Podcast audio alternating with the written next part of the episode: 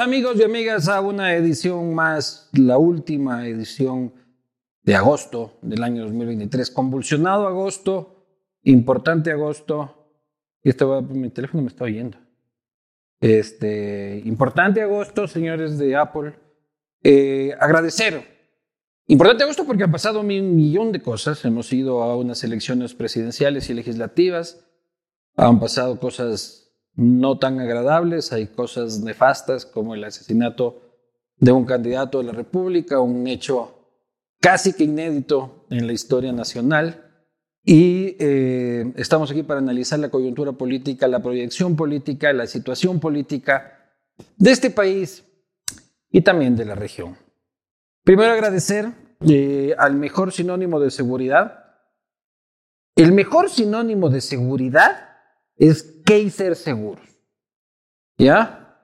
Porque no hay mejor sentimiento de seguridad que vivir sin los riesgos que te rodean. Por eso Kaiser Asesores de Seguros con 25 años de experiencia y con personal altamente calificado es recomendadísimo en este espacio.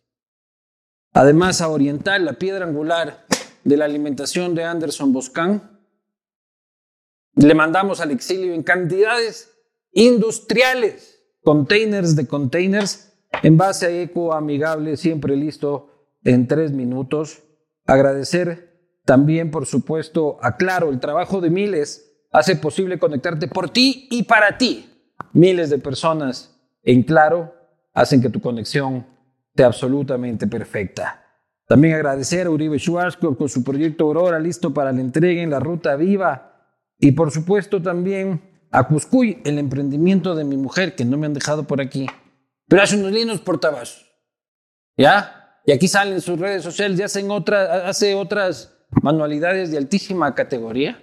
Y por favor, de eso vivo yo. Así que pidan en cantidades casi industriales como las que mandamos de Oriental al exilio.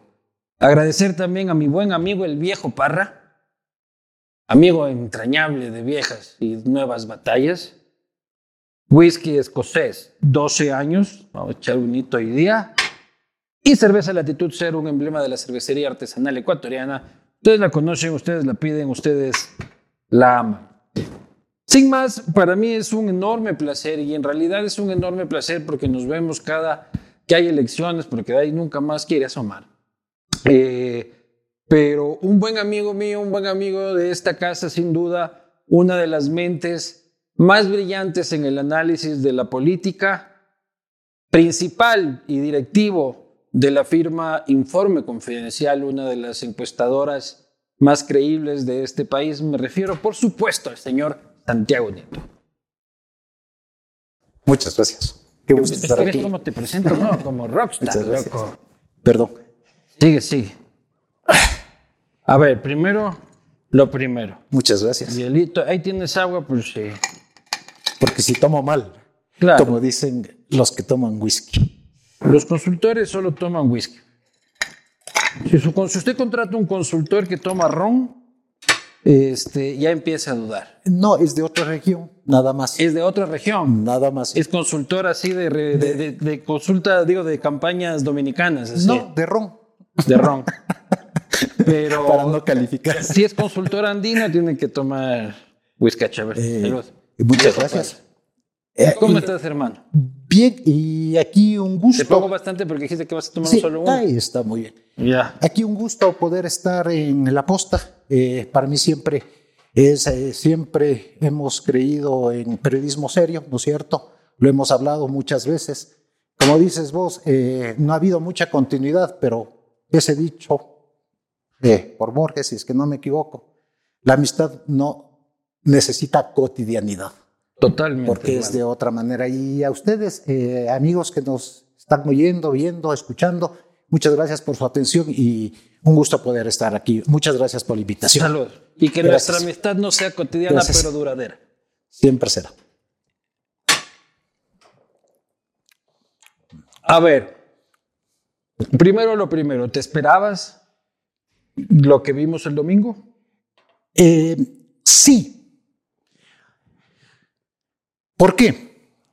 Yo quisiera ver, porque hay algo que nos estamos olvidando en todo el, análisis que he visto que se ha hecho, en, el análisis de por qué ganó uno, qué ganó otro, se ha movido. Y yo querría comenzar con lo que tú dijiste a la entrada. No ha sido eh, un mes eh, anómalo, ha sido un proceso anómalo. ¿Qué parte desde la pandemia? O sea, no, todavía no, nosotros no estamos vinculando todos estos procesos anómalos que vienen en función de que la población mundial, sobre todo Occidente, estuvo casi dos años encerrado. Y eso, según los estudios de los psicólogos, cambió la psiquis de la gente. Por eso tenemos otro tipo de comportamiento de los individuos con respecto al otro, a los otros miembros de la, de la ciudad. Estamos todos locos. No sé si locos o un poco trastornados, porque un trastorno no les lleva a una locura. Hay otros que están locos y además trastornados, esos otros casos. Esos son más peligrosos. porque están locos. Y de eso entramos a un gobierno con dos crisis importantes una crisis económica y una crisis de seguridad. El que está de salida. El que está. El que tú nos trajiste. Eh, yo diría que la ciudadanía. Tú nos trajiste. pues son yo le acuerdo, eh, eh, el, discurso, el discurso de, cuando ganó Lazo fue: agradezco a Santiago Nieto, fue. Clarito dijo. que estuvimos nosotros en la estrategia, sin duda. Y yo agradezco que me haya podido ser parte de un proyecto que reclamaba la sociedad ecuatoriana. No sientes responsabilidad, es como, eh, este man, Pero sí, a ver, eh, desde la profesión, eh, lo que me siento es muy, muy grato de haber hecho mi trabajo. Claro. O sea, yo lo que creo Otro es que, presidente, check. Eh, más que eso, es haber resuelto un conflicto que tenía la sociedad ecuatoriana.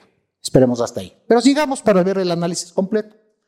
Con dos crisis existentes. Uno que era la crisis de salud que nos tenía todos espantados y que eso iba a llevar de la mano o traía de la mano, en el primer momento oculta, una crisis económica.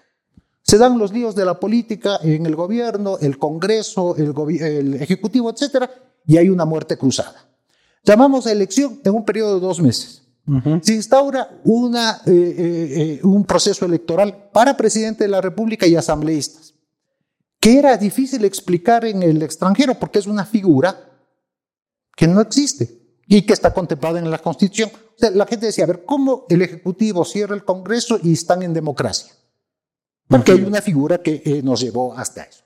Entramos en elección con candidatos muy pocos conocidos por la población, punto uno, muy poco conocidos.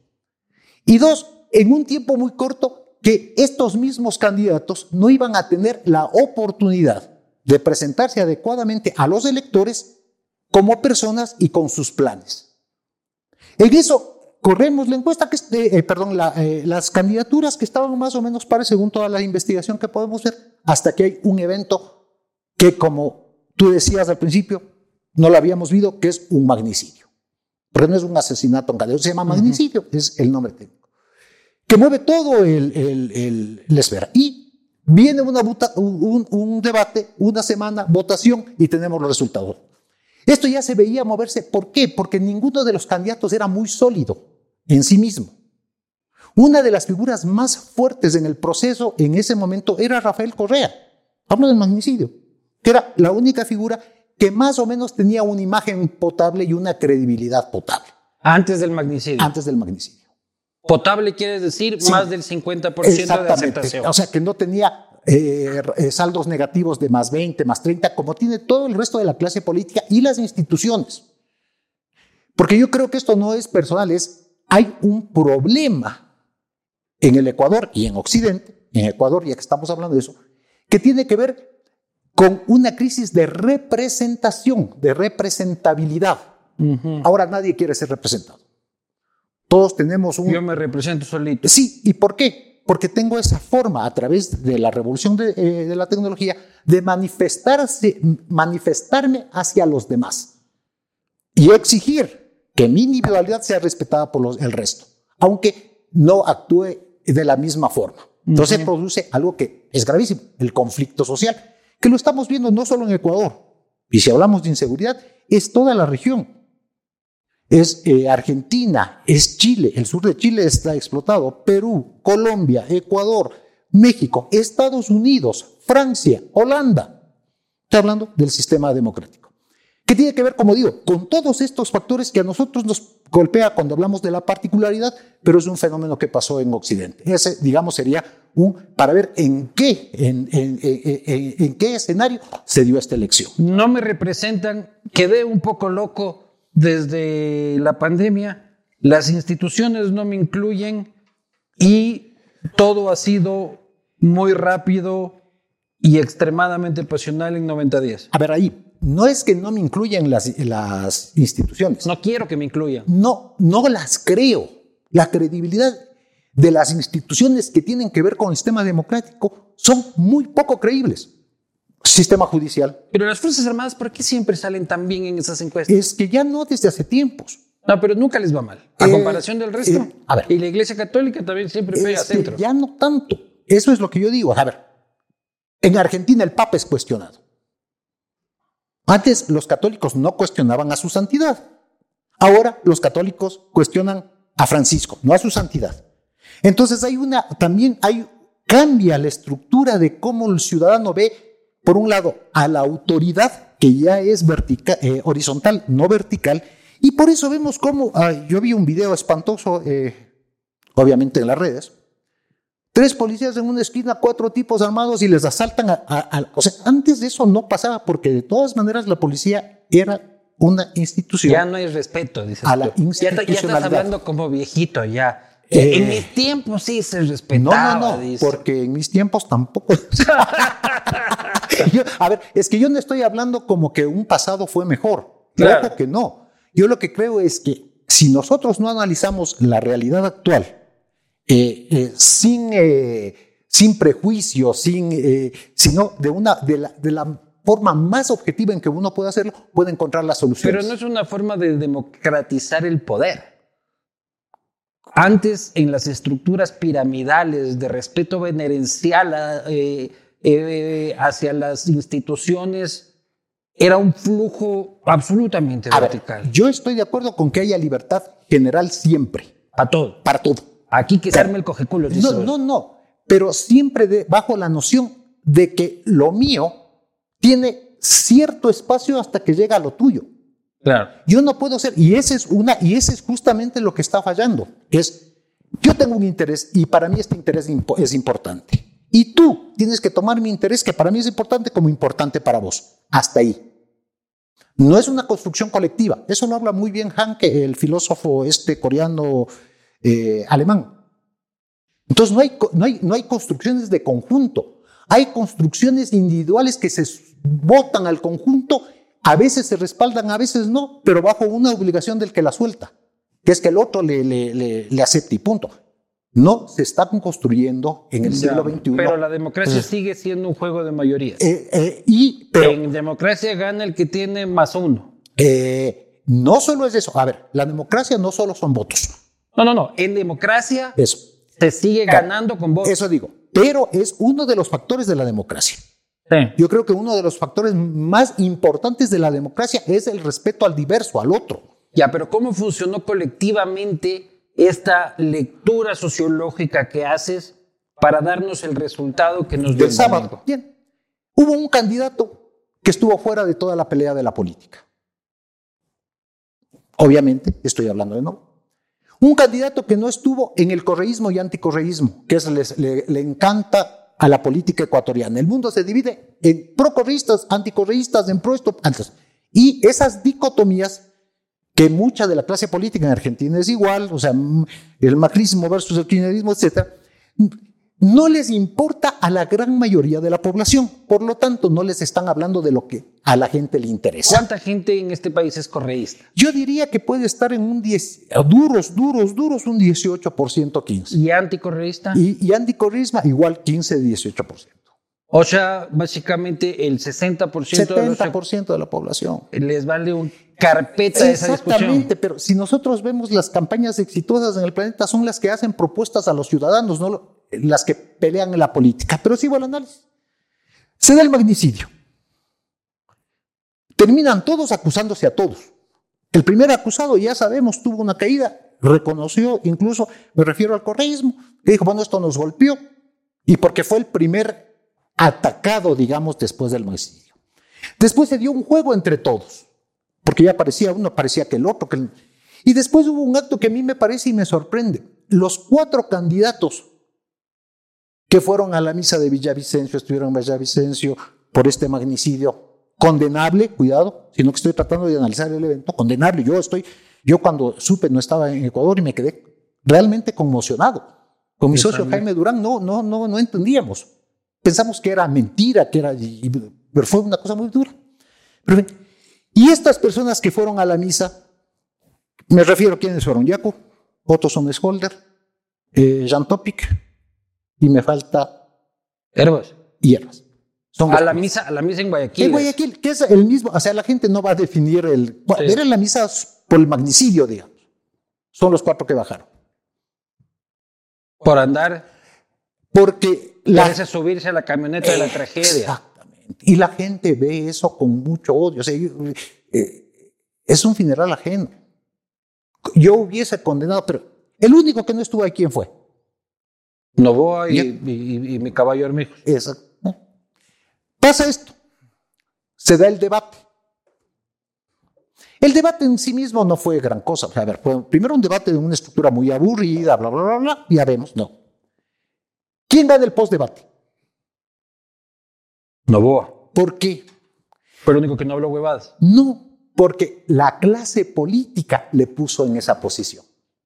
Es que es muy fácil si no eres el atacado. Es que, a ver, Rafael Correa sale a decir, ah, se nos fue la campaña al diablo y el mejor fue Daniel Novoa.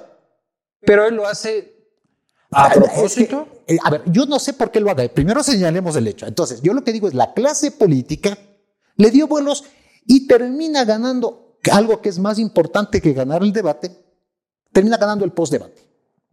Y comienza a subir. Y cuando la gente ve la papeleta, a ver, ¿quién estuvo en las peleas, en las, eh, en las broncas? ¿Quién? Daniel. Más allá que eh, yo creo que su campaña fue más estructurada, por no haber entrado en la bronca política, etcétera, y tuvo ese, ese espaldarazo que le lleva a una muy buena posición en segunda, en segunda vuelta. Pero Correa hace eso porque Correa elige a sus contendores. No es. A ver, siempre elige a sus contendores. Yo, ahí dudo. ¿Con quién no se ha peleado? O sea, eligió a todos. Pero cuando quiere, cuando quiere subir a alguien o bajar a alguien. pero yo sí creo que, a ver, eh, lo que yo creo es que eh, el correísmo en general cuando tienen una situación adversa, reacciona con mucha virulencia. Son muy abruptos al, actor. O sea, ¡ah! Entonces, y creo que eso les hace daño. Pasó ya antes. Eh, recordemos cuando eh, Augusto Barrera estaba en reelección eh, compitiendo la sabatina en, en, la Plaza Central. Y, cuando se dieron cuenta que estaba ahí Roda subiendo, salieron a hacer horrores. O sea, estas acciones, ¿qué es lo que les dice a los seguidores de ellos? Uy, estamos perdiendo. Claro. Entonces yo creo que todo y, a Rafa se le nota en la cara, mi brother. Se te nota, te empieza a temblar aquí. no, eh, eh, yo creo que ahí falta un poco eh, administrar, saber administrar también la derrota. Y creo que ese es un, punto importante. ¿Pero cuál derrota te va a decir? Bueno, lo, es que lo manifestó. Se nos fue el dijo. O sea, yo lo que digo es, todos esos dichos ayudaron, digamos, como digo, no, no es solo una causa ni una sola razón, sino también hay una campaña estructurada. Eh, Daniel Novoa es un hombre que sabe de estas cosas. Fue tu alumno. Es, él, él, es un máster en comunicación política, sabe hacerlo, sabe cómo funcionan las encuestas, para qué sirve una estrategia, eh, cómo se arma una estrategia. O sea, él sabe esas cosas, estudió esas cosas. Entre otras cosas Pero ahora dices, al inicio de la campaña no les regresaban ni a ver. No, porque no había, no había eso. A ver, Daniel Novoa estaba midiendo 2%. Claro. ¿Pero qué se necesitó para que cambien las fichas, Luis? Un sinnúmero de eventos, algunos eh, predecibles y otros incontrolables. y uno del tamaño que estamos hablando. Sí, pues. O sea, porque no fue, no fue que alguien le dijo ladrón. es, es, un, un acto. A ver, es una noticia que recorrió el planeta. Es un candidato presidencial asesinado por sicarios. No es menor. No, no, es el menor. Y en eso, en medio de las antipatías, eh, de hecho, si vemos eh, la votación que tuvo Zurita, también tiene un gran componente de... Vamos a analizar eso, pero tú sueles decir, en los debates nadie gana ni pierde un voto. Y lo sabe decir Jaime Durán también. y lo sigue sosteniendo. Llámale debate, llámale postdebate. El evento resultó muy importante. Sin duda. Y sabes que más allá del show y la pendejada, a mí me alegra incluso que se instaure en la psiquis de la gente de que fue el debate el que definió. Porque quiere decir que gana autoridad un espacio democrático que debe existir. De acuerdo, eso es un deseo. Yo lo que creo es que en situaciones normales el debate ve el 3% de la población que está ya completamente eh, eh, decidido. O sea, siempre los debates ven los decididos. En este caso tenía un atractivo el debate, que no era el debate, sino una silla vacía. O sea, es, muy, es muy tétrico lo que pasó. Por eso es que tuvo relevancia. O sea, todo se resignifica con un evento tan grave. Y uno ahí con chaleco antibalas en el debate. eso digo. Y después viendo cómo eh, habían balas y comienza, y, comienza a sonar. Las redes tienen ese, esa característica, que un evento se puede repetir diez mil veces y parece que son diez mil eventos. Entonces, eh, yo creo que ahí se recibe el debate y otra vez sostengo. Eh, después, el cómo se administra el debate es lo que va a dar. El debate en sí no tuvo ninguna sorpresa para mí. Nadie estaba un meme drop, por ejemplo. Nadie hizo algo picaresco. El sistema fue medio raro. no fue, no fue, no, no hubo una bomba. Yaco y el boli. Pero, tan, pero Don Bolívar, Don Bolívar se llevó. Sí, pero, pero no es que, a ver, no fue un acto de campaña lo que le pasó al señor Armijos. No fue un acto de campaña. No, no, no, no. Y, lo del boli se le salió, pero tampoco estaba diseñado, no es, no es un acto de campaña. No es el Andrés, no mientas otra vez. Por ejemplo. Eso que hasta ahora es. ¿Por qué? Porque es. Porque además tiene un contenido detrás de eso. Entonces, lo de Novoa no es arte de magia, es una campaña estructurada, un manejo inteligente de los tiempos, del discurso, de la no polarización, la presentación en un debate de forma correcta y una buena administración del postdebate. Y hablándole a la gente. Él nunca, eh, de, lo que se, poco que se le oyó, no estuvo en, la, en, en el dimes y diretes de la política. No estuvo. Luisa, tu resultado.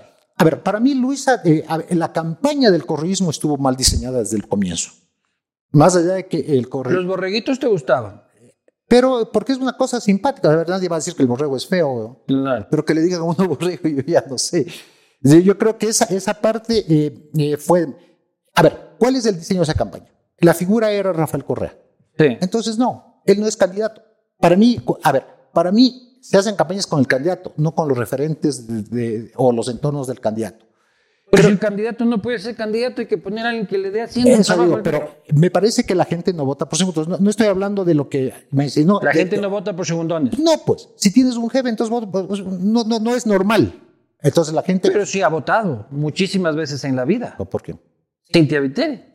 Yo creo que ella tenía bastante más personalidad.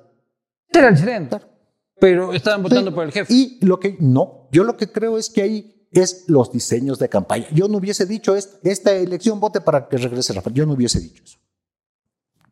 Que esa era la línea, ¿no? Eso digo, entonces me pareció equivocada la línea, disminuyendo a la única candidata mujer.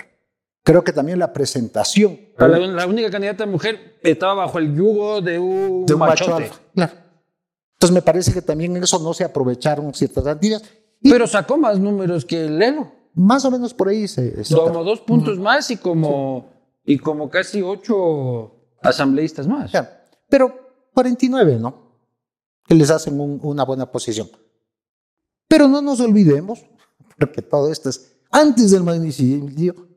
La señora. en primera vuelta. Estaban muy fácil de llegar a una elección en primera vuelta. no estaba mal la estrategia de Rafa, tú eres todo, ven acá, sálvame. Lo que pasa es que yo estoy viendo. Ahí te contradices. No, lo que yo estoy, es, lo que pasa es que yo estoy viendo cuáles son los, las vulnerabilidades de las campañas para tener éxito.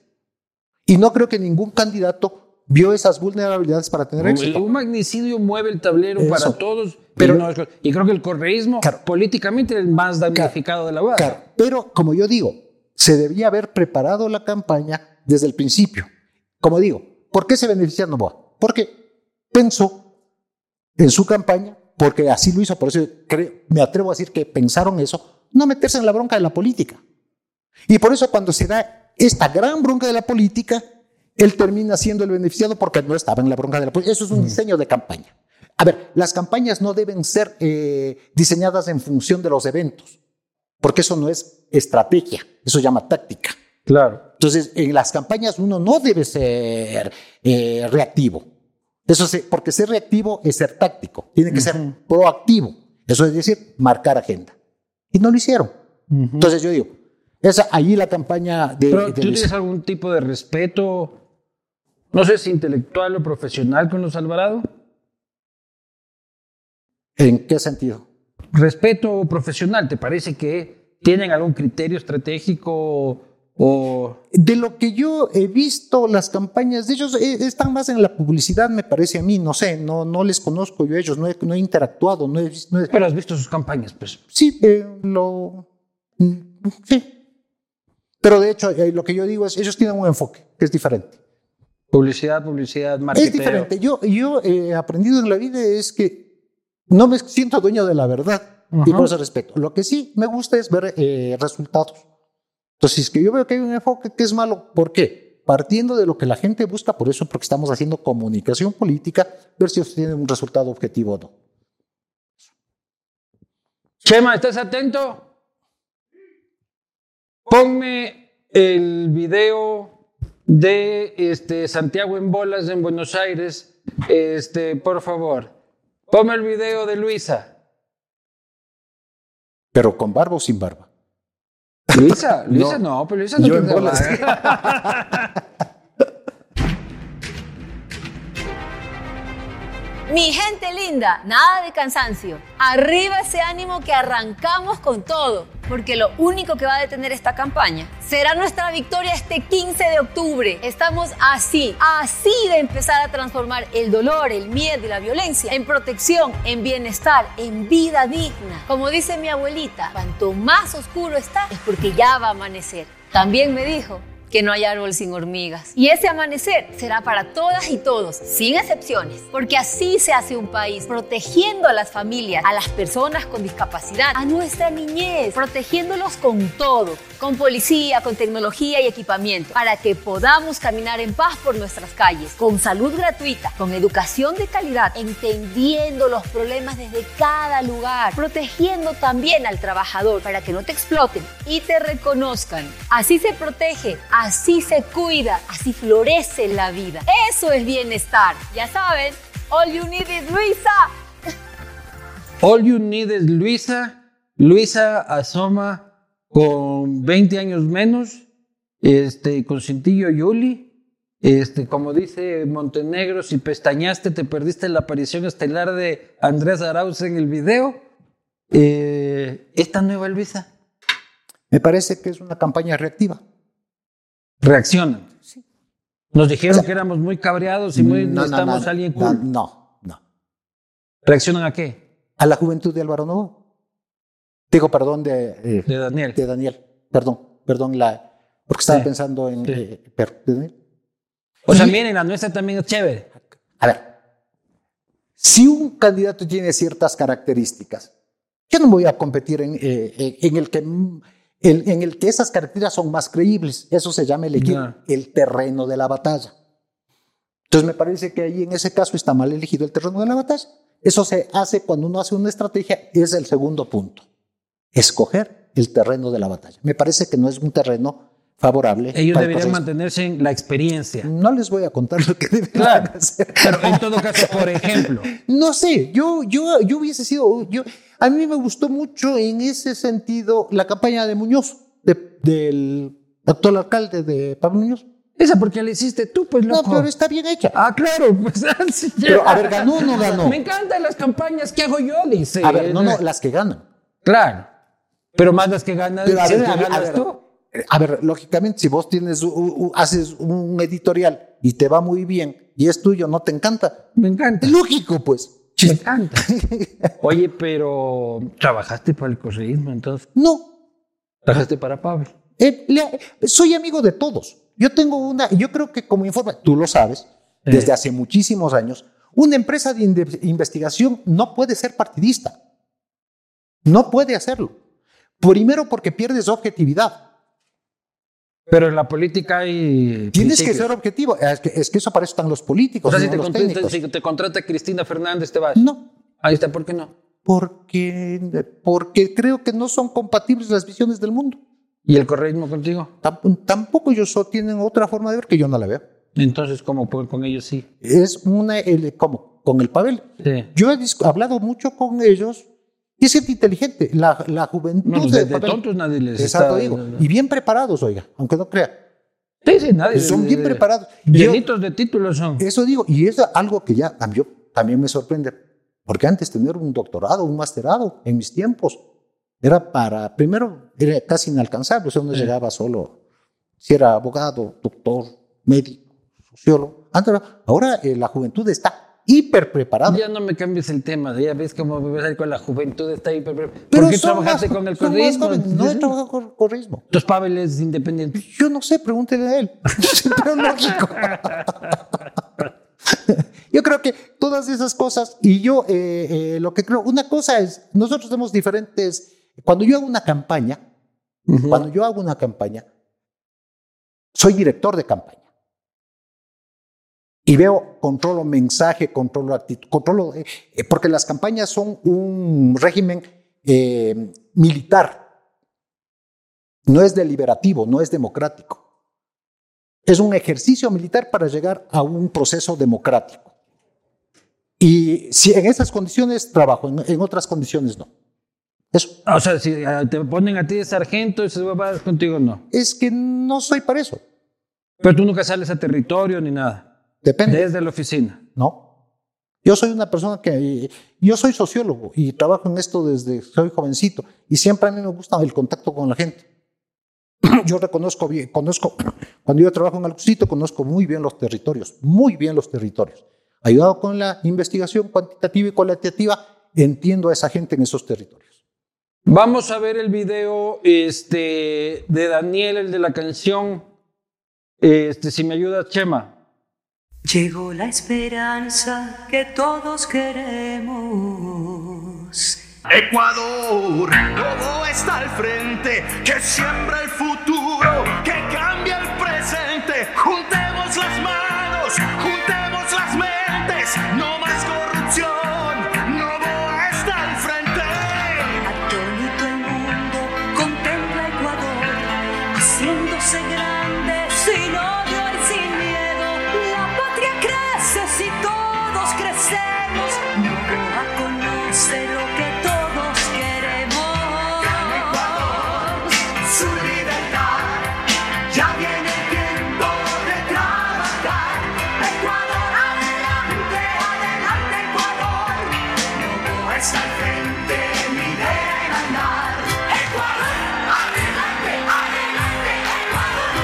de la campaña de él.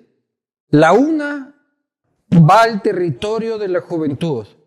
Él, en cambio, se apropia de una famosísima canción de, la campaña, de las campañas de su padre y ya no aparece como joven, sino ya de líder empresarial y...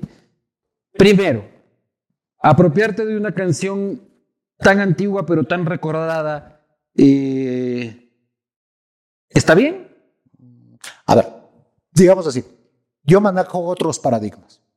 Para hacer campaña, otros paradigmas. Y estos están más en función de un eh, liderazgo propio de la costa ecuatoriana. Adelante Ecuador, Daniel, Pérez Cordero, Otto. ah, ah.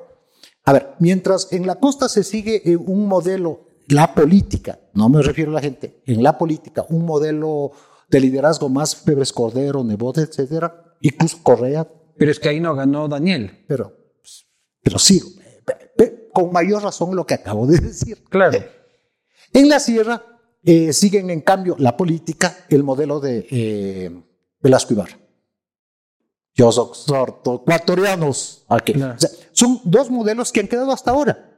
Y yo, eh, yo cuando trabajamos nosotros en campaña, eh, nuestro actor, eh, nuestro sujeto de la campaña, no es el candidato.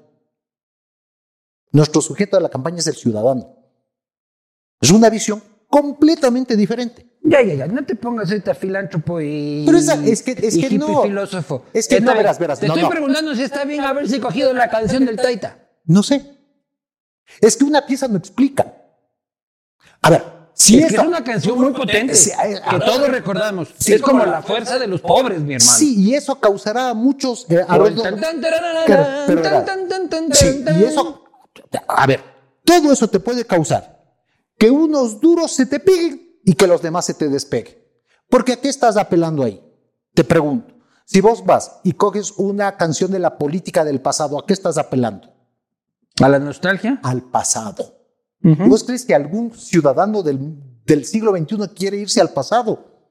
Está yendo hacia adelante.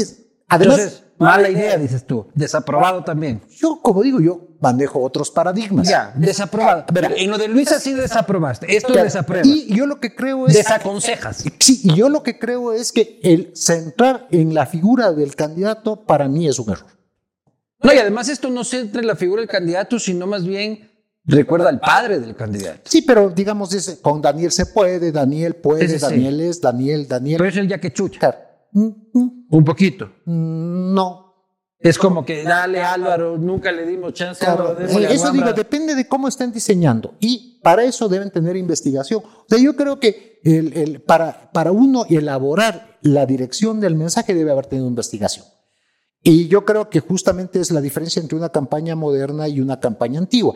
Es que no se hace con intuición, sino con estudios. Eh, yo lo que digo es, primero, tenerles eso al candidato, y no es una cuestión de, no es una cuestión de filantropía, como dijiste. Yo creo que el respeto al elector es porque estamos viviendo una hiperdemocracia. O sea, no hay otra opción. Antes había cómo porque la gente era sumisa y estaba aplastada. Ahora la gente tiene derechos, opina y se manifiesta. Y si uno no respeta eso, le pasan por encima. Totalmente de acuerdo. Oye, el... Un segundo. Déjame. Chemita, te estoy mandando en este momento una fotografía.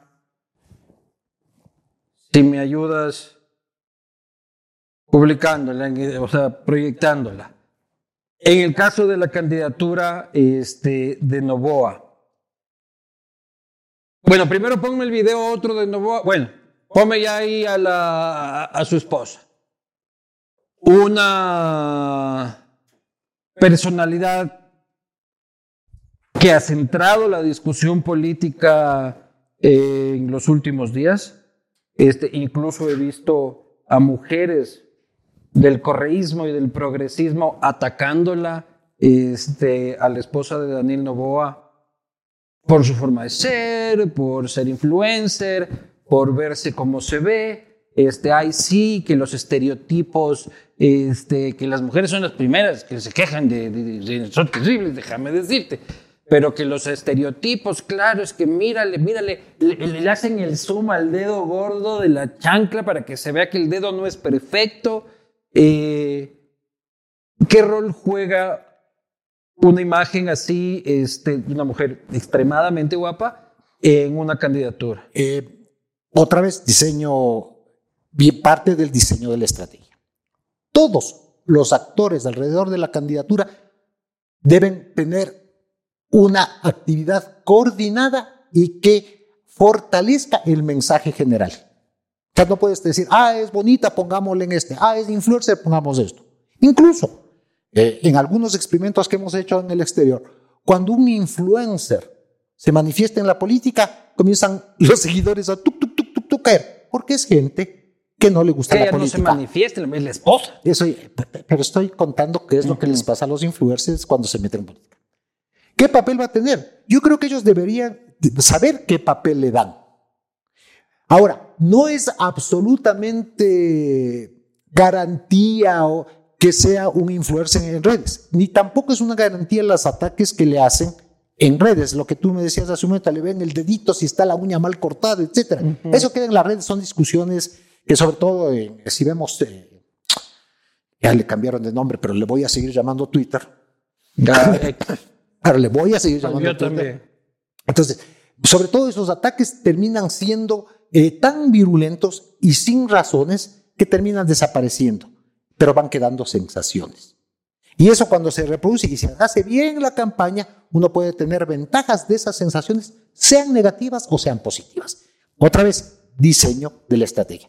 Las piezas por sí mismo ubicadas, eh, porque nos parecen bien o nos parecen mal, no es. Por ejemplo, eh, si nosotros voy a poner eh, el papel de una mujer valiosa, importante, linda, esposa de un presidente de la República, De Macri. de Mauricio Macri, tuvo su papel, pero fue un papel impecable, no político.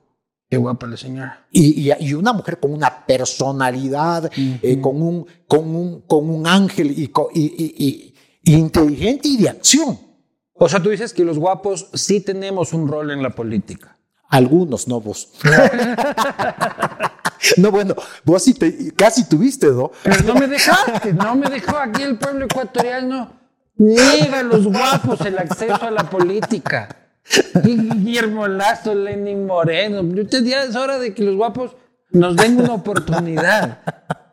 También pensamos, no solo somos caras bonitas, señora, señor.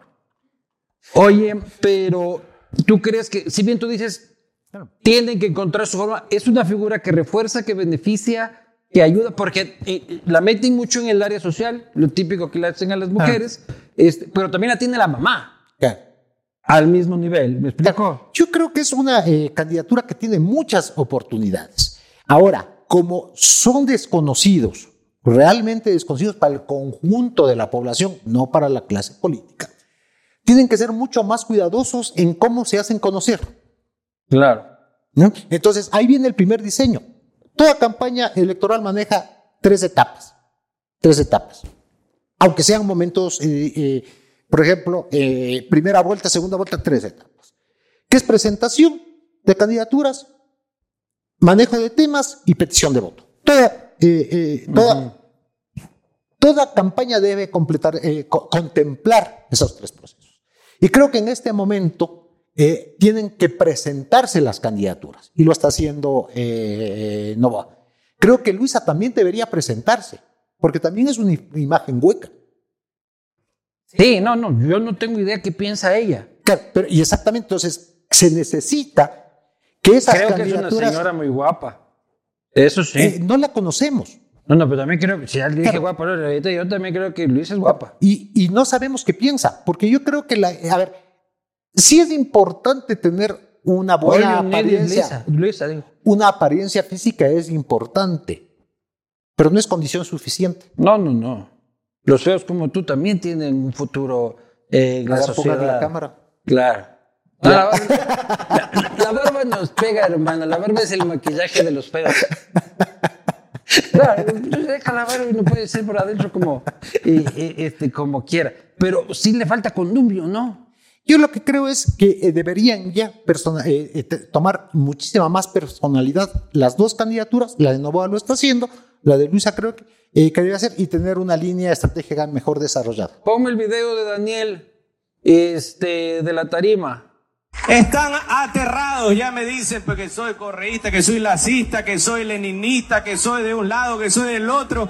Ya no saben de qué manera parar esta ola, no saben de qué manera tratar de convencerlos a ustedes, que ustedes ya se convencieron, de que voten por ellos, pero van a recibir la peor paliza de la historia en segunda vuelta que jamás han tenido. Vamos a darles una paliza memorable para que se les quede grabado bien en el cerebro de que el hecho de que sea yo pacífico no significa que soy ahuevado. Otro Daniel. Ya el muchacho que no confronta, que no se mete en las broncas de la política, que no habla de correísmo, de lacismo, este, ya le vemos otro Daniel. No digo que ni bien ni mal, solo es otro Daniel. Si tomamos todo lo anterior que hemos dicho, me parece que no es una línea. No es una línea. No es una línea. Ahora, si vemos a qué, está- a qué modelo de liderazgo está respondiendo. Al fiebrescorderismo y así al... Por eso digo que son modelos. Al mono. Son modelos. Y yo creo que no- eh, Ecuador es muy complejo en eso. Pero yo le veo a mi tía Maruja ahí diciendo, uy, qué huevado, ¿cómo dices el muchachito tan lindo que se veía? Es que no creo que es cuestión de hablar o no malas palabras, es el sentido de las palabras. Yo, y, y ahí es Y cuando... el ahuevado es muy de. León. A ver, Está patentado por León. Sí, y, y cuando es, es, a ver, en ese, en ese, en ese, en, en este extracto que me acabas de mostrar, ¿dónde está la gente? Abajo. Eh, no, eh, pero discursivamente, ¿dónde estuvo la gente? Ah, ninguno. Era Eh, no una existe. discusión de la política. Eso es mi punto. Ese es mi punto. O sea, Solo porque- le dice, ustedes ya decidieron. Pero cuando les demos la paliza, eh, ¿En qué le beneficia que él gane y que a los otros les barran a patadas? Como dice ahí. Exacto. Entonces yo creo que cuando uno quiere comunicarse con alguien, se que debe comunicar con alguien. ¿Qué necesitas vos? ¿Qué te está pasando? Cuéntame. Y juntos veamos que, cómo solucionamos. Porque se acabó ese mundo donde los políticos eran los sabios, que todos lo sabían y venían, esto te conviene. Ahora decirle a la gente qué es, qué es le- lo que le conviene. ¿Cómo así? si vos nunca has pasado por aquí, Claro, Vos sabes lo que me conviene a mí. primera No. vez que vienes. Exacto. Entonces yo creo que son, otra vez, es una comprensión. Todo esto, a ver, nos- nosotros, Jaime eh, eh, Durán, mi socio, y quien habla, tenemos mucho eh, todavía conflicto, sobre todo en, en las ciencias sociales, porque ya es una forma diferente de ver. Los paradigmas del siglo XX ya desaparecieron. Los liderazgos verticales, eh, masas sumisas, eso ya no existe. Ya no existe. Pero mantener un discurso entre sierra y costa con electorados tan distintos también es complicado. Venir acá como el niño bien portadito, académico, y tener que al día siguiente estar en los ríos bailando reggaetón Es que yo complicado. creo que esas dos cosas, no, yo lo que Guillermo Lazo no hizo ni fue a, a- a- a bailar reggaetón en Quevedo. Gracias a Dios, hermano. Ya. Pero, eh, no importa, lo que creo sí que se comunicó adecuadamente con el conjunto de ecuatorianos. Hizo una campaña como nadie ha hecho antes y llegó a la, a la presidencia de la República. Oh, no, no, no quiero... em- a ver, ¿Tú cuándo lo abandonaste? ¿Cómo? Ahí se jodió todo. ¿Cuándo lo abandonaste? No, eh, eh, a ver, eh, la eh, eh, mi trabajo era llegar al triunfo de las elecciones, está bien, y eso lo hicimos. Y de ahí no estuviste un día en el gobierno. Después de eso no. Ahora, eh, eh, eh, ¿Pero por qué? ¿Porque vos te abriste? ¿O porque ya llegaron los acólitos es del poder? Que, es que no es así, a ver, es como si yo te digo, a ver, acompáñame vos de aquí hasta la esquina. ya, pero en Y la llegas a la en esquina y me la- dices, y yo te digo a vos que me acompañaste, puta gracias Luis, chao. Y Así sigo mi fue. camino.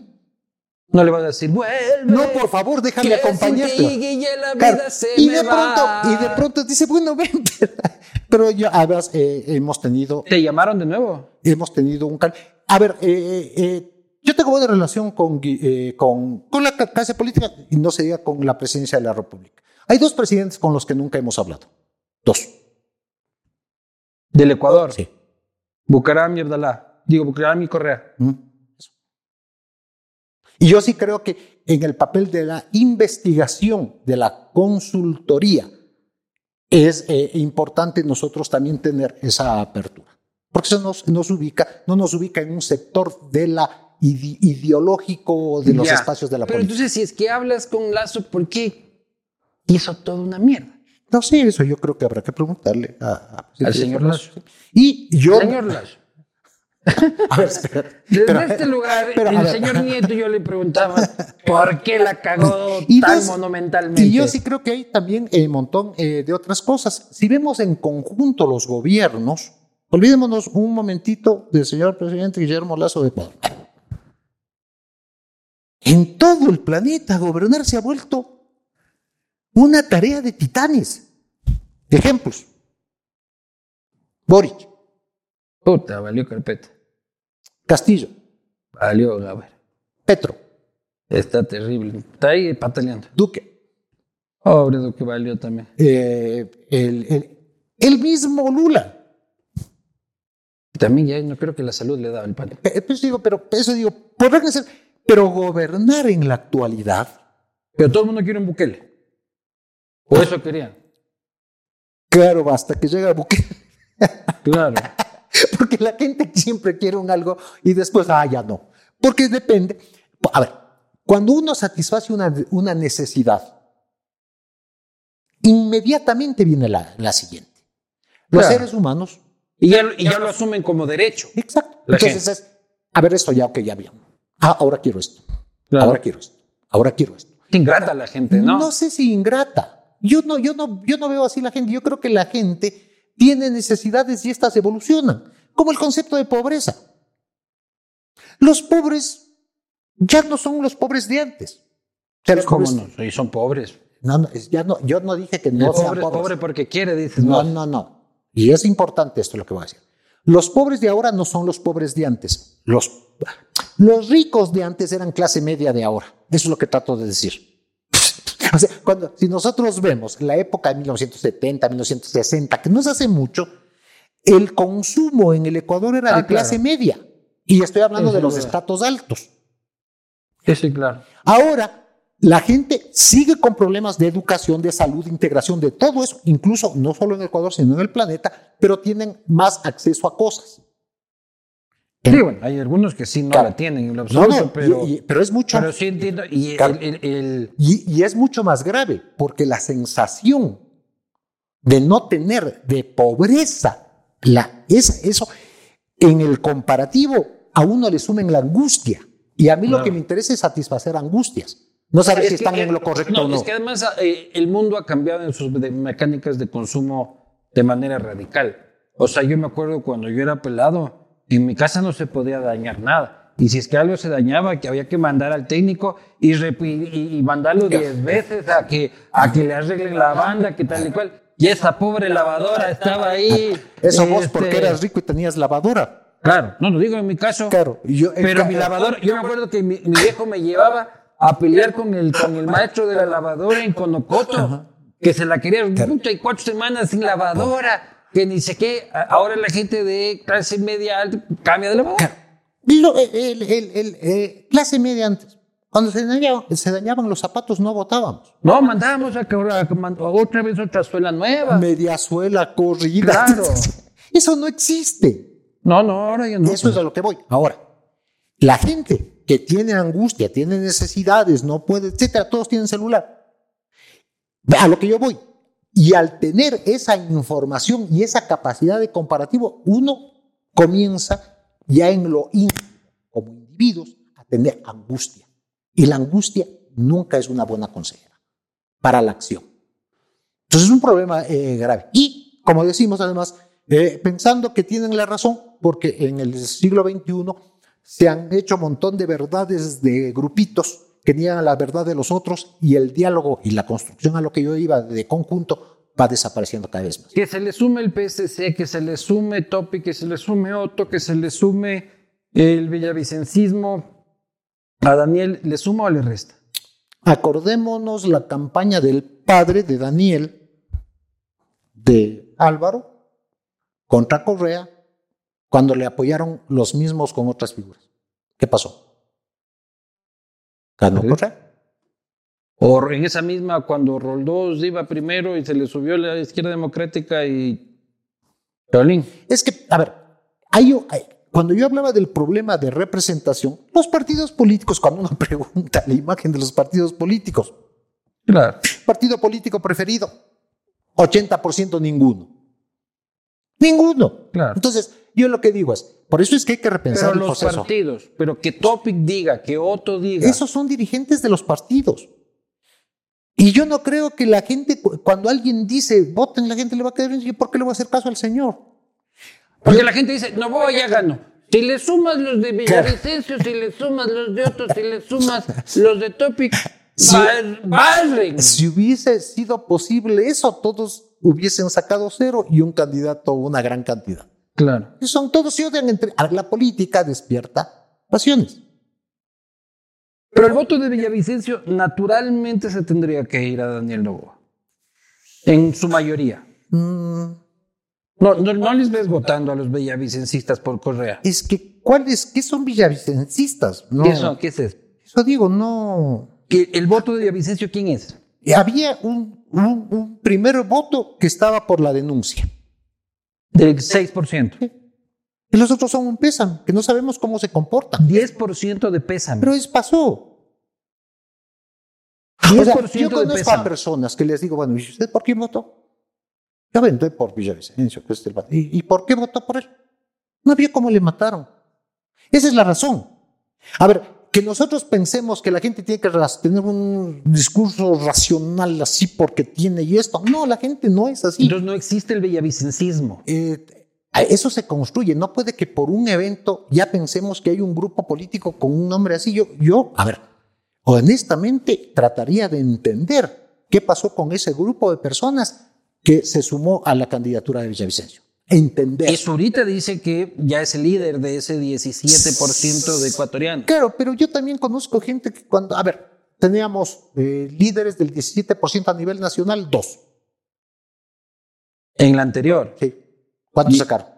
3 y el 0.5. Ya, eso.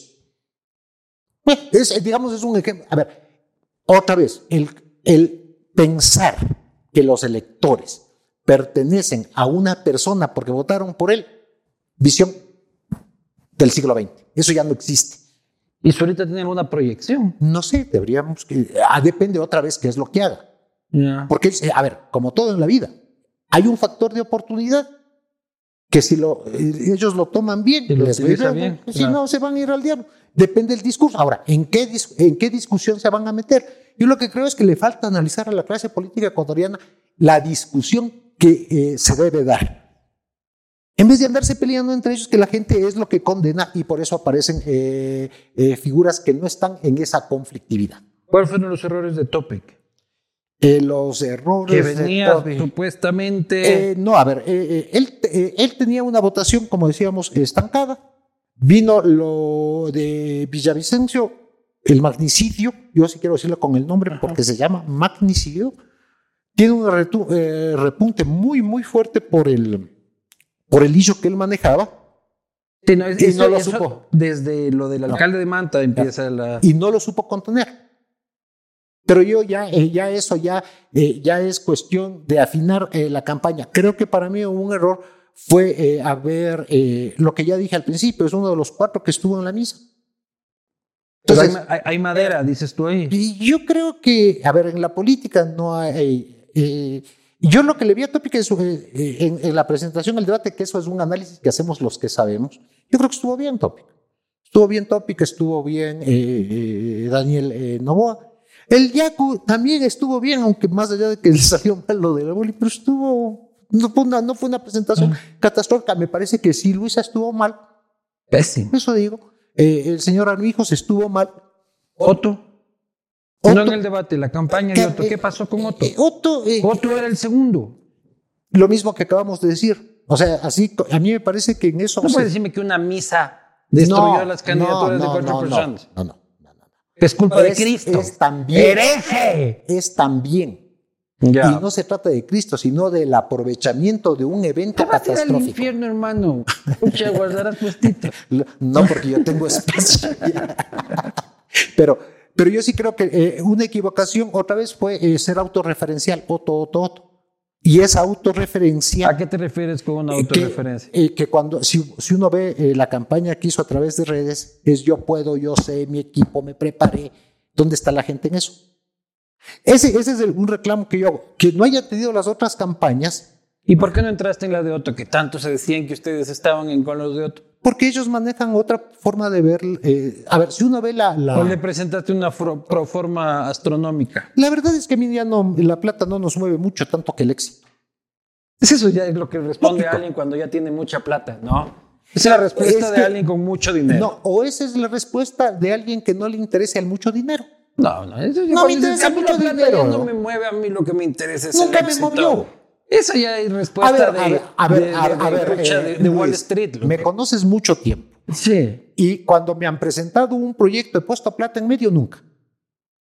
O sea, yo nunca estoy. eh, a- a mí lo que me gusta es. ¿Qué mueve a Pero la para mi alcaldía, ahí sí se hueva. Ah, Ay, sí, no, se yo te dije una cosa. Tienes esto. Si quieres, vamos. Acuérdate. pero te van a hacer pedazos. Yo lo que creo es que nunca le puedes mentir, por más que sea una cosa. No, esto va a pasar. Yo creo que va a pasar esto otro. Te lanzas vos porque el último que decide, a ver, el que pone la carota y pone ahí las cosas es el candidato, no uno. Entonces uno tiene que ser muy sincero. Se acabó el Yaku Power. Eh, creo que quedó muy, muy golpeado, ¿no? Eh, creo que, como digo, en política no hay nada muerto. ¿Y en qué me baso? En una figura importante, no del Ecuador, sino de un país hermano, es eh, el expresidente Alan García. Acuérdense que él estaba completamente muerto después de que terminó sus periodos y fue reelecto. Y luego, bueno, pasó lo que pasó. Eso, eso digo, pero Herbas, muerto políticamente. Herbas hizo un muy mal papel y ahí yo creo que ah, también nuevamente en la herramienta hay eh, muchas veces en política uno equivoca le- la herramienta con la estrategia. Entonces no es que Todo es TikTok y se exactamente la estrategia no es TikTok es una herramienta para comunicarse. Entonces creo que ahí faltó. Pero quien manejó TikTok de una manera distinta, ponme este, el video del coronel. ¿Cuál de tus hijos fue el que te costó más trabajo? El de mi suegra.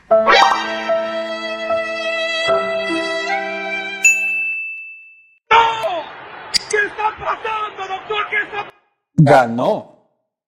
Pero eso no solo ganó. O sea, de llegó a la asamblea, por primera vez en chorrocientos años que se va lanzando a todo.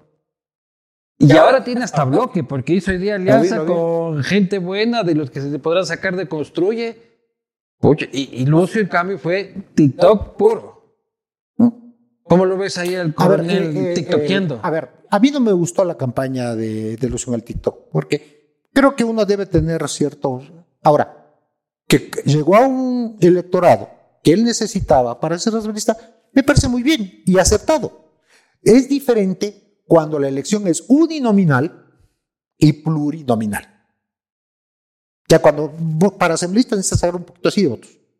Ya, pero igual, para, o sea, Eso- no, Lucio no, no ha ganado nada, pues. Ya, en- ya, ya, ya, ya, No le quites mi mérito a mi No es que pues. no quito mérito. Yo, El único militar que habla de legalización Claro. de marihuana, ¿no? es un Claro. ser evolucionado el hombre. güey. A ver, yo lo que estoy diciendo es que supo hacer su campaña, llegó a un nicho que necesitaba y eso es éxito para llegar a lo que pretendía.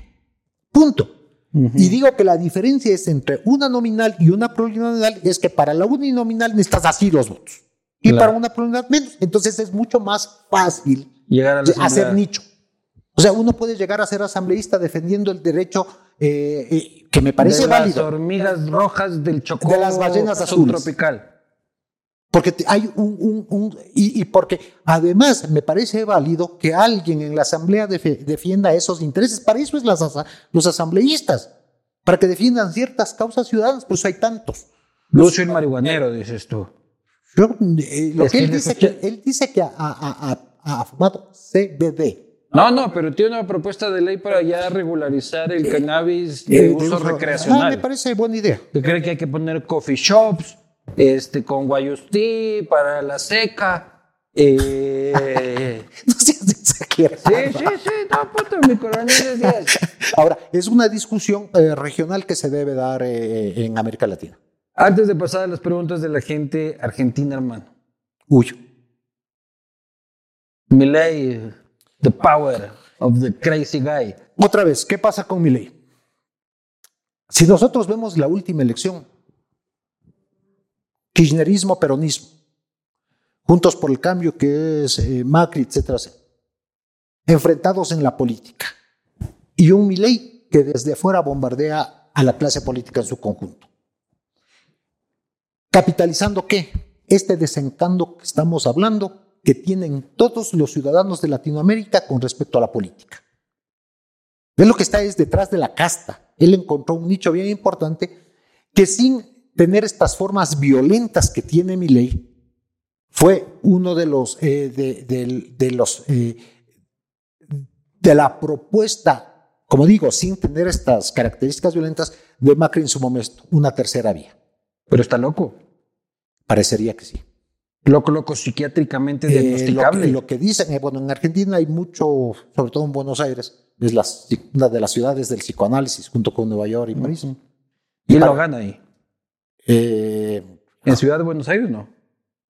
no, pero tiene, tuvo muy buena votación, pero digo, que lo que opinan los psiquiatras es que sí que tiene un problema grave. Grave. Sí, ¿Qué tipo de problema? no sé, no les he preguntado todavía. Ya voy, la próxima semana voy a justamente a ver, pero, pero es una persona con mucha ira, mucha furia, muy, muy cargado. Y, Mucho odio. sí, y yo creo que eso no compone la democracia. A mí lo que me preocupa, por más de que tengo muchos amigos que les encanta, es que tiene un discurso. Uno puede decir, hay socialistas de mierda, porque los hay. Ladrones, sinvergüenzas, kirchneristas, pillos, este, todo lo que sea. Pero también hay hombres de izquierda buenos, ¿no? Y lo que veo es una estigmatización social a un grupo de gente por su pensamiento político. Es que No se ha robado, sino roba. O sea, puede ser el vecino del barrio que le gusta escuchar ahí las de Víctor Jara y ya es basura para el Es que, a ver, pero vamos por partes. Ellos llaman zurdos a lo que significa el kirchnerismo y la cámpora. O sea, tampoco es que es una... Hay un grupo específico de la población que se llaman zurdos, que no corresponden al pensamiento de izquierda de ninguna manera, que son más estatistas, más estilo facho, que tienen una, un clientelismo importantísimo que funcionan a través del Estado y es contra lo que El protesta. Miguel. Claro. Y a eso le llaman zurdos. O sea, también es que no todos, no, no todos Pero nos- eso él dice que el socialismo en general. Claro, porque lo que, eso es lo que pasa acá también. Socialismo del siglo XXI está recorrido en el continente. A mí cuando me decían alguna vez, hace tiempos, que si yo, yo le pedía, yo- me decían en los espacios de la política que yo niego, que no hay izquierda o derecha en la gente, ¿sí? Correa, de izquierda o de derecha. Cualquier huevada, pues depende de dónde esté el Eh, billete. eh, y yo lo que diría es, a veces de izquierda, a veces de derecha, lo cual se anulan las dos categorías. Punto. Claro. Eso. Entonces yo sí Si creo te que... llama Milei, trabajarías para Milei, quitando de lado tu fidelidad a este, el PRO. Eh, sería muy complicado porque es un hombre que, según parece, él tiene la verdad. No te dejaría ser general, dices tú. Lógico, estaría, además, cuando en la primera que yo planteo una dirección. Te manda la mierda. Sí, y te estaría en su derecho. Y vos agarrarías tus trapos y te fueras. Claro, yo no tengo por qué pelear. bueno, es tu vida. A ¿Vas a ver, ser presidente de Argentina? eh, hasta ahora parece que sí. ¿Y eso es un peligro?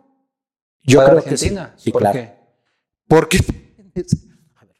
con Mauricio Macri, que era menos violento, no nos dejaron gobernar un día. Pero tal vez extraña, por eso. extraña. Por tibio. No, extraña mucho. No, no es tan fácil. Mauricio Macri no es. Está poniendo el perrito ahí en el siguiente No, no, eso es otra historia, pero tibio no es. Cuidado, calabres. Es un tipo, sea, es gente con mucha personalidad. Ah, no lo niego. Eso digo, pues espérate. Pero el gradualismo de Macri Claro, siempre eh, es como el fantasma Sí, de los países que tratan de Porque, eso- salir del porque la socialismo. política lo que quiere es que entres al siguiente día, bajes todo a cero y te cuelen a los tres días en la plaza pública. O sea, lo que proponen algunos que les parece genial es una tontería en términos políticos. O sea, no hay cómo hacer esas cosas, porque la gente come, vive y respira y no son objetos. O sea, la gente, si vos le quitas la mitad del suelo, te, te- te- a, a ver cómo te va. Ah, Entra vos aquí a todito tu equipo. Es de mañana gratis, tres meses. A ver qué te hacen. Me Por, queman vivo. por más que te quieran. Me quieren, no sé pero si no quieren. tanto. Me quieren, pero no a esos niveles. Pero eso digo, entonces, eh, ahora, imagínate que con Macri, que teniendo eh, una inflación, voy a ponerle del 40, un dólar del 45, estoy inventando los datos porque no me acuerdo. Todos los días en los sectores salían a unas manifestaciones horrorosas. Con dólar de 700 pesos por dólar. Inflación de 120, ¿quién ha salido a hacer protestas en las calles? Ah, porque ellos controlan el Eh, piquete, ah, pues, mi eh, exactamente. ¿Y vos crees que si mi ley va a la presidencia ellos van a quedarse tranquilos? No. Pero mira, en cambio ahí va a repartir Bala. ¿Y quién va a matar? Pues, eh, ahora, en el, antes, otra vez, en el siglo XX era posible hacer eso porque la gente era sumisa. Ahora, eh, un policía mata a, a una persona, pues es que tienen miedo de sacar eh, las armas y tienen al haya encima. güey. Ya no, es tan, ya no es tan fácil, o sea, no es tan fácil. Yo agradezco eso, cuidado. Yo creo que esta democratización que hablamos un rato, estos excesos de libertad, esta, esta exposición, nos garantiza no ser tan salvajes como éramos antes. Me, me refiero como especie. Vamos a ir a las preguntas de la gente gracias a Motorex. Si me ayudan con las preguntillas. Libro de comunicación política que recomiende, que no sea el tuyo. Javier Obando. A ver, un, eh, yo más bien no les recomendaría comunicación política. Hay dos libros que me encantan eh, a mí, que es importante leer. El uno es el gorila invisible, para saber cómo nuestro eh, cerebro nos engaña y cómo nos creemos nosotros nuestras mentiras. El gorila invisible. El bonobo y los diez mandamientos, para quitarnos de este aire de que nosotros los seres humanos somos lo grande y que, y que, y que la bondad, la ética, la moral está en eh, la vida, no en el ser humano. El bonobo es, un, es, el, es el, el, primate que comparte con nosotros 98% del genoma, que van, ayudan al ancianito, que si alguien se rompe el brazo les sirven, que resuelven los... Es muy interesante ver. Esos me parece que serían eh, eh, dos textos importantísimos eh, para leer. Y que no es comunicación política exactamente, porque me voy, sin duda alguna voy a referirme a mis libros para comunicación política, porque me parece que ahí están muy claro la ruptura de paradigmas del siglo XX y la del siglo XXI, eh, pero les voy a aconsejar que irse con el filósofo, Han, este coreano, que en Infocracia, sobre todo, Infocracia, nos dice muy claramente qué está pasando con los datos y nuestra participación en la vida pública. Siguiente pregunta.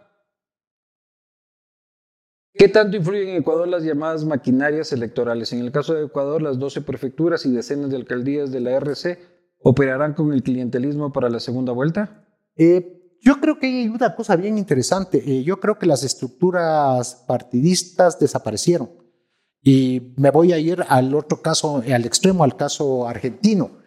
El peronismo maneja la estructura más grande de Sudamérica con respecto a clientelismo y a maquinaria electoral, sobre todo en la provincia de Buenos Aires.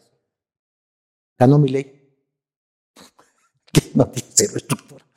Entonces, son mitos. O el PRI, en México. Eh, eh, Rodas. Acordémonos del Mauricio Rodas en, Quito. La maquinaria que tenía en ese momento el, correísmo. era brutal. ¿Y Rodas que era? Él y dos más. No tenía ni plata. Y un chocolatito para el debate. Y eso sí se pudo conseguir. Siguiente. ¿Por qué Novoa sin hacer mucho ruido llegó a la segunda vuelta? Cuando el contexto marcaba para... Bueno, creo que ya lo analizamos. Siguiente. ¿Perdieron el rumbo los Alvarado con la publicidad mal enfocada de Luisa o es a propósito? ¿No será que lo que quieren es ganar en el 2025 y hacer lo imposible para que le vaya mal a Daniel en caso esperemos que gane? Eh, yo creo que ninguna tienda política quiere perder en una elección. Nunca. Eso es otro mito de la política. Nadie quiere perder porque se disminuyen, o sea, pierden eh, recursos. Nadie, nadie, nadie quiere perder. Yo creo que el correísmo eh, tiene una línea de campaña que todavía no logran, no logran revertir, no logran salir de, esos, de esos paradigmas con que están trabajando. creo que en eso la campaña que hemos visto es una de las, eh, un continuose de lo mismo. Siguiente.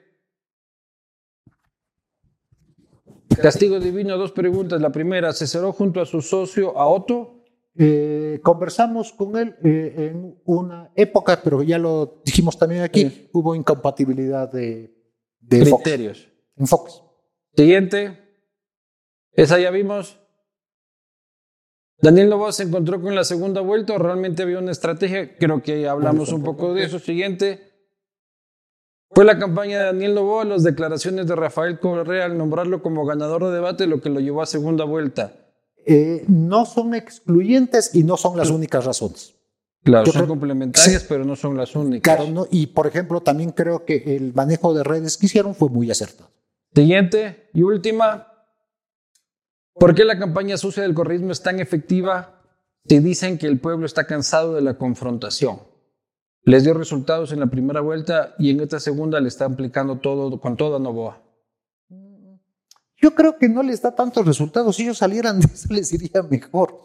Eh, creo que ya eso, eh, a ver, eh, eso funcionó en su primer momento cuando Rafael Correa representaba el enemigo de las lo que él llamaba la partidocracia, los pelucones, que es el mismo discurso que Milei tiene ahora con la casta, más o menos, contra el sistema. Pero se hicieron un sistema.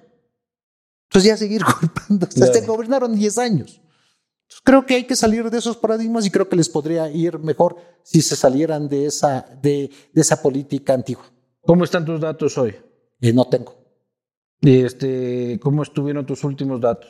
Yo eh, es- estoy muy contento, quiero felicitar a Informe, a Pedro Nieto, el director, que nos dieron una encuesta como no he visto en los últimos 10 años en América Latina. Muy precisa. Antes de las elecciones. Sí, claro. ¿Y cuándo va a haber nuevas? Eh, espero que vea, ya, ya me voy. Cuando hay quien pague. Sí, claro, no son gratis. Claro. Alguien tiene que Vamos a financiar. hacer un crowdfunding aquí para... y, este, podemos, y podemos publicar aquí, sponsor La Posta. Y Claro, ahí está pues. ya está. Está. Y le hacemos quito de una vez, te medimos. de una vez más. Mientras más me miras, más me crece. Y eso aplica para todo. Mientras más me miden, más me crece. Hermano, ¿quién gana? Yo sé que es imposible ver el futuro. Eh, Pero si tú pudieras apostar, eh, va a definirse en campaña, pero creo que tiene viento a favor Novoa. Hermano mío, Un gusto. siempre es un placer No, escuchar siempre. contigo. Gracias por la invitación. escucharte a ti y hablar contigo. Señores y señores, vayan analizando, queda mucho tiempo en la campaña. Vamos a seguir aportando con la mayor cantidad de criterios, ideas e información sobre el transcurrir de este proceso electoral. Ha sido Santiago Nieto una de las mentes más destacadas y autorizadas para hablar de esto, no solo en el Ecuador, sino en América Latina, y de quien tengo el gusto de llamar amigo. Nos vemos la próxima.